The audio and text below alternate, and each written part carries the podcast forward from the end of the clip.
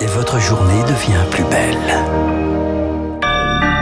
Bon réveil et bonne journée, soyez les bienvenus sur Radio Classique. Nous sommes le lundi 31 mai, il est 7h30.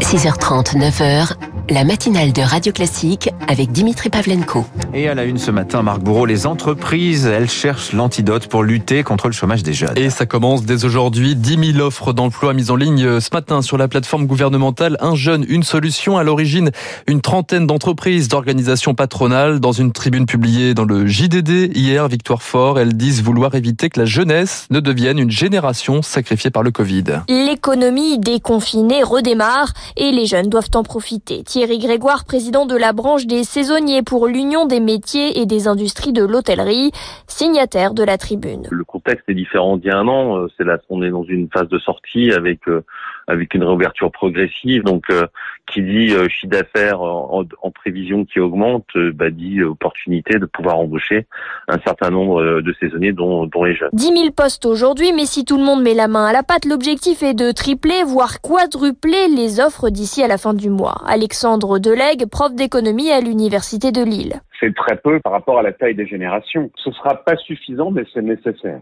C'est un complément de revenu qui est important parce qu'il y a beaucoup d'étudiants pour lesquels euh, ça va constituer des réserves euh, qui, quand elles vont s'ajouter à une éventuelle bourse, pour le reste de l'année vont leur permettre euh, de mieux tenir pour le reste du temps. De l'argent de poche bienvenue, sauf que le pansement pourrait ne pas suffire. C'est quand les aides aux entreprises s'arrêteront que les conséquences réelles de la crise se feront sentir.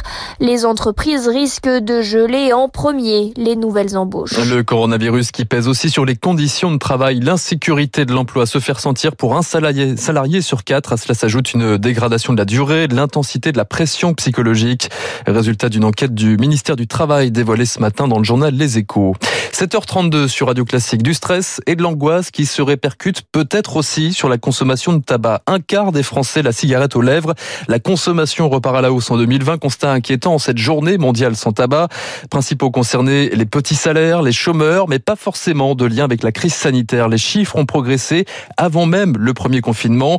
Pour le pneumologue Alexandre Duguet, à l'image de la bataille contre le Covid, il faut redoubler d'efforts pour lutter contre la dépendance au tabac. On a des chiffres qui sont extrêmement alarmants depuis de nombreuses années. Un fumeur sur deux meurt à cause de son tabagisme. À l'échelon mondial, on est euh, aux alentours de 6-8 millions par an, avec des prévisions de 1 milliard de personnes pour le 21e siècle. Il y a eu considérablement plus de décès liés au tabagisme dans le monde que lié au Covid cette année. Alexandre Duguay avec Elodie Wilfried. La lutte contre le Covid maintenant, et ça y est, les piqûres sont ouvertes à tous les adultes. Les plus de 18 ans sans restriction peuvent recevoir une injection à partir d'aujourd'hui.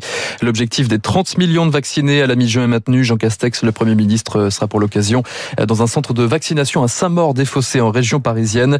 Dans le même temps, les voyants continuent de s'améliorer. Moins de 3000 patients en réanimation du jamais vu depuis 4 mois. Pendant ce temps, les scientifiques tentent toujours de percer les mystères de l'origine du virus. Et notamment, Dimitri, l'un des symptômes les plus déstabilisants de la maladie, la perte de l'odorat, l'anosmie toucherait la quasi-totalité des personnes atteintes d'une forme modérée du Covid.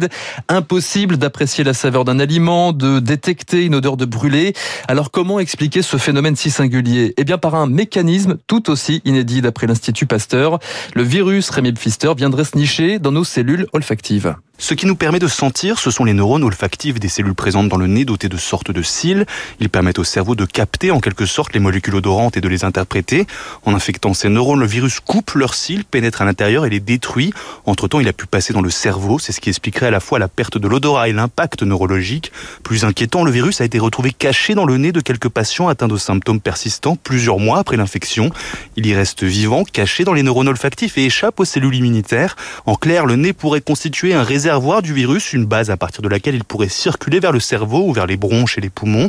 C'est ce qui pourrait être en partie responsable des symptômes persistants dont se plaignent les patients, comme des troubles neurologiques ou des inflammations chroniques. Rémi Pfister. À l'étranger, les jours de Benjamin Netanyahou à la tête d'Israël sont-ils comptés? 25 ans presque jour pour jour après ses premiers pas à la tête de l'État hébreu, Benjamin Netanyahou est plus que jamais sur la sellette. L'actuel Premier ministre a été lâché hier soir par des poids lourds de la droite.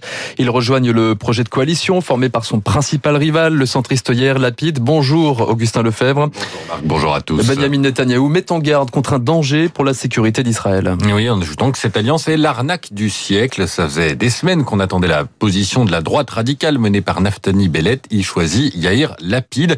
Grâce à ce ralliement, il ne manque plus que quatre sièges aux centristes pour arriver au pouvoir. Pour cela, il compte toujours sur les partis arabes israéliens qui doivent se prononcer euh, clairement.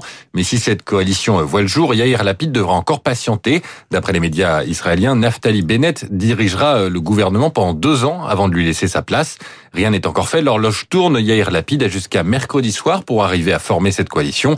Si lui aussi échoue, 61 députés pourront demander au président de désigner un parlementaire premier ministre. C'est le dernier recours. Ensuite, ce sera le retour aux urnes. Ça serait les cinquièmes législatives en un peu plus de deux ans. Merci Augustin Lefebvre. Enfin, le Mali fâche ses alliés une semaine après un coup d'état militaire. Réunion de crise hier soir de la CDAO.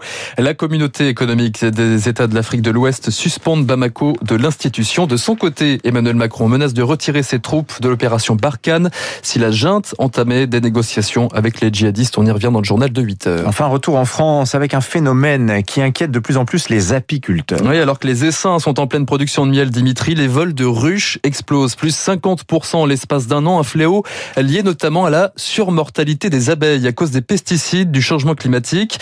Résultat, Rémi Vallès, le prix des essaims explose et finissent donc par attiser les convoitises. Depuis le début de l'année en Occitanie, Olivier Fernandez a recensé au moins 250 vols de ruches, du jamais vu pour le Toulousain, président du syndicat des apiculteurs de la région. On a le cas dans notre région d'un apiculteur qui s'est fait voler 50 ruches, il pensait prendre sa retraite cette année donc il est obligé de continuer. Même s'il existe des assurances, tout le monde ne les prend pas parce qu'elles coûtent cher. Et même quand on les prend, le remboursement euh, ne paye pas euh, la ruche et les seins. Derrière ces vols se cachent généralement d'autres professionnels en difficulté, explique Franck Alétru. Il est le président du syndicat national des apiculteurs. Que ce soit les insecticides, les fameux néonicotinoïdes, il y a toute une famille de pesticides qui ont engendré des pertes massives de colonies sur l'ensemble du territoire. Et euh, quoi de plus euh, facile que d'aller prendre les ruches vivantes euh, chez le voisin pour repeupler son cheptel anéanti. Pour faire face à l'explosion des larcins, beaucoup s'en remettent à la technologie. C'est le cas d'Arnaud Dory, apiculteur dans les Hautes-Alpes, trois fois victime de vol de ruches. On a commencé par mettre des GPS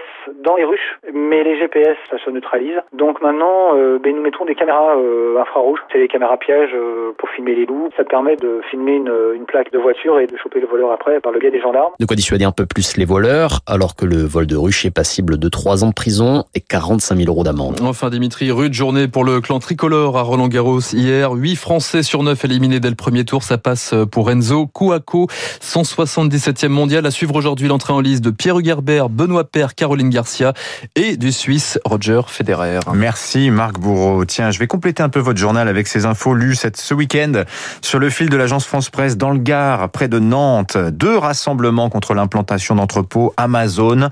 Ni ici, ni ailleurs, disait une banderole à Soissons dans l'Aisne. 500 manifestants à l'appel d'associations de défense de l'environnement, là encore, contre un projet de création d'une usine de production de laine de roche. Il y avait 130 emplois à la clé.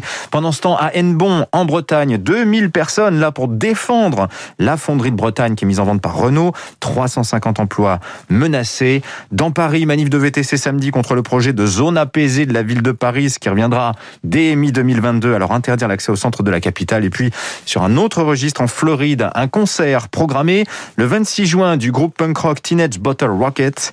Ce sera 18 dollars la place pour les personnes vaccinées, 1000 dollars pour ceux qui ne seront pas vaccinés. Il y a intérêt à l'intérêt. réfléchir, c'est incitatif, on va dire. voilà, dans un instant, les spécialistes nous seront en ligne avec Alain Brouwer pour revenir sur tous ces faits divers sanglants qui ont marqué l'actualité du week-end.